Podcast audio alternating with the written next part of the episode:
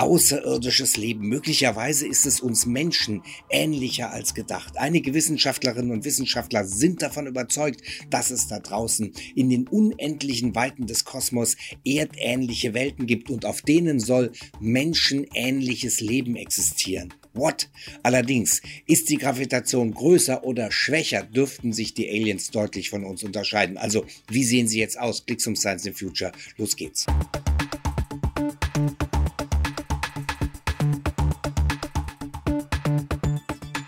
Herzlich willkommen. Alleine in unserer Milchstraße, unserer Galaxie, könnten Schätzungen zufolge alleine, Achtung, 10.000 außerirdische Zivilisationen existieren. Mittlerweile sind sich die meisten Fachleute sicher, wir sind keineswegs alleine im Weltall. Doch wo genau hält sich außerirdisches Leben versteckt und vor allem, wie können wir uns außerirdische Wesen vorstellen? In der Science-Fiction-Literatur und in Filmen sind es oft, naja, grüne Männchen, manche stellen sich aber auch insektenartige Monster oder körperlose Lichtwesen vor, wenn sie an Aliens denken. Doch wie realistisch realistisch sind diese Vorstellungen von Außerirdischen? Fest steht, die Wissenschaftscommunity sucht beispielsweise auf dem Mars eher nach Kleinstlebewesen, Mikroben. Doch es gibt auch einige Forschende, die noch ein Stück weitergehen. Sie gehen davon aus, dass es im Kosmos Leben gibt, das uns Menschen sehr viel ähnlicher ist, als wir bislang denken. Hat sich da draußen also menschenähnliches Leben entwickelt? Welche Theorien gibt es dazu und wie könnte es aussehen? Die Antworten auf all diese spannenden Fragen gibt es jetzt hier bei Clicks um Science and Future.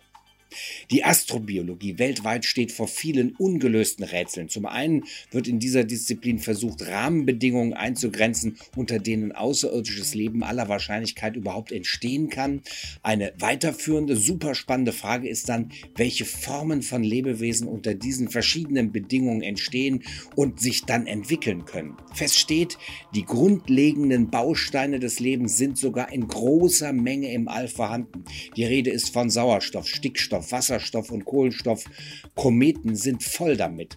Schon seit längerer Zeit im Visier der Forschenden erdartige Planeten, die ihren Stern innerhalb dessen lebensfreundlicher Zone umkreisen, unter Fachleuten auch als sogenannte habitable Zone bezeichnet.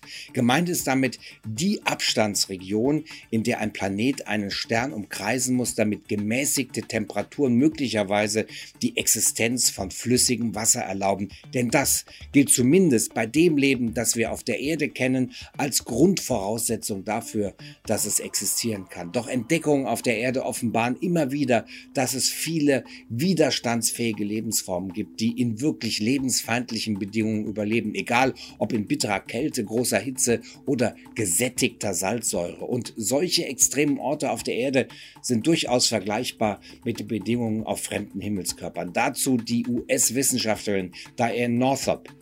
Je mehr wir über die Vielfalt des Lebens auf der Erde lernen, desto mehr erweitern wir unsere Definition des Lebens und wie es in scheinbar feindlichen Umwelten existieren kann.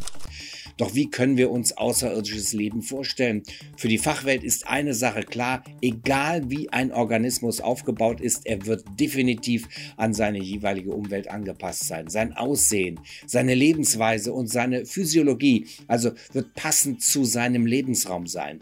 Der Lebensraum formt quasi die verschiedenen Spezies. Heißt also auch im Umkehrschluss, je mehr Infos wir über die Heimat potenzieller Außerirdischer haben, umso besser können wir auch deren Merkmale und Charakteristika vorhersagen, bis zu einem gewissen Grad natürlich. Könnte also auf einem erdähnlichen Planeten auch menschenähnliches Leben entstanden sein? Genau davon gehen einige Forschende weltweit aus. So auch der britische Paläontologe Simon Conway Morris, der primatenähnliche zweibeinige Aliens für sehr wahrscheinlich hält. Denn seiner Meinung nach prägt die Umwelt das Leben und die Evolution sehr deutlich. Bei ähnlichen Umwelt Umweltbedingungen sollte es demnach also gut möglich sein, dass sich zweibeinige Primaten als eine intelligente, dominante Art auch anderswo im Kosmos durchgesetzt haben. Die Anhängerinnen und Anhänger dieser Idee berufen sich dabei auf die sogenannte konvergente Evolution. Ähnliche Merkmale haben sich hier bei nicht verwandten Arten im Laufe der Evolution entwickelt. Eine unabhängig voneinander entstandene Parallelentwicklung durch Anpassung an ähnliche Umweltbedingungen beispielsweise. So sehen sich Haie und Delfine mit ihren stromlinienförmigen Körpern ziemlich ähnlich. Nicht verwunderlich, schließlich wollen sich beide möglichst schnell durchs Wasser bewegen können. Dennoch, Haie und Delfine sind alles andere als verwandt. Delfine sind Säugetiere und Haie sind Fische. Und auch bei Tieren, die auf dem Land leben, gibt es solche sogenannten Konvergenzen. Dazu der britische Biologe Jack Cohen.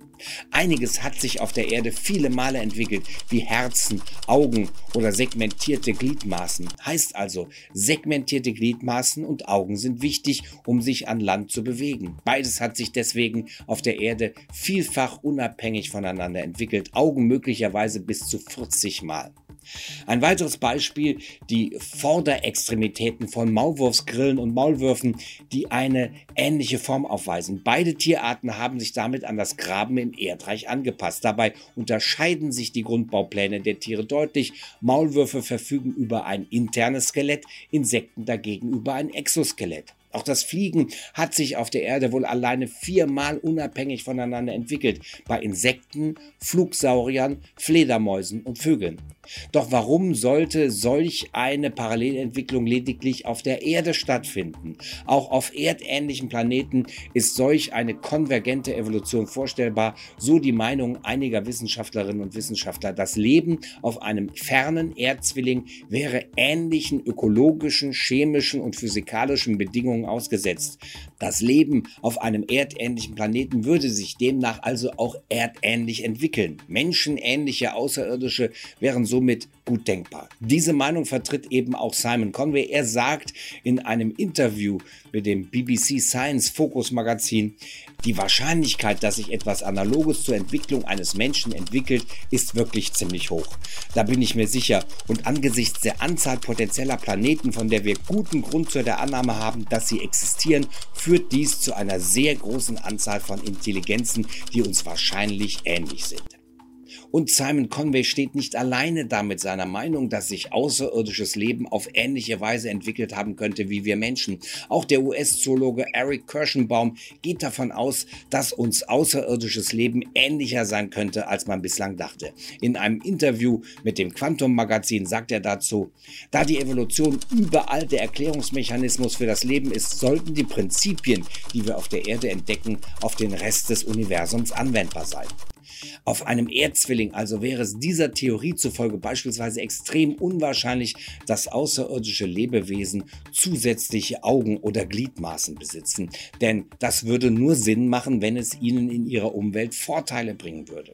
Würde es aber auf einem erdähnlichen Planeten eben nicht und so sind auf einem erdähnlichen Planeten tatsächlich humanoide oder insektoide Varianten sehr wahrscheinlich. Auf einer Supererde oder einem anderen größeren Planeten dagegen müsste sich sich dieser Theorie zufolge müssten sich Organismen entwickelt haben, die stabil gepanzert sind, eher groß und zudem auch extrem kräftig. Der Grund, die höhere Schwerkraft, die diese Wesen sonst zerquetschen oder an der Fortbewegung hindern würde. Auch Herzen- und Kreislaufsystem dieser Aliens müssten daran angepasst sein. Mehr Kraft wird benötigt, um das Blut in höhere gelegene Körperteile zu befördern. Möglicherweise würde solch ein Alien auf vier Beinen oder sogar noch mehr laufen und sich langgestreckt über den Boden bewegen, äh, wie Tausendfüßler.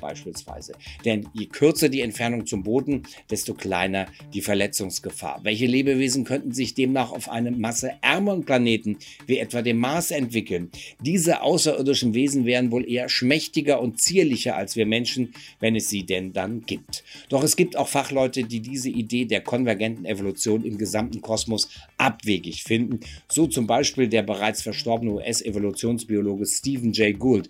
Er vertrat die Meinung, dass Evolution Durch zufällige genetische Mutationen vorangetrieben wird. Zufällige Umwelteinflüsse haben einen weiteren Einfluss darauf. Er nennt hier das Beispiel des Massenaussterbens.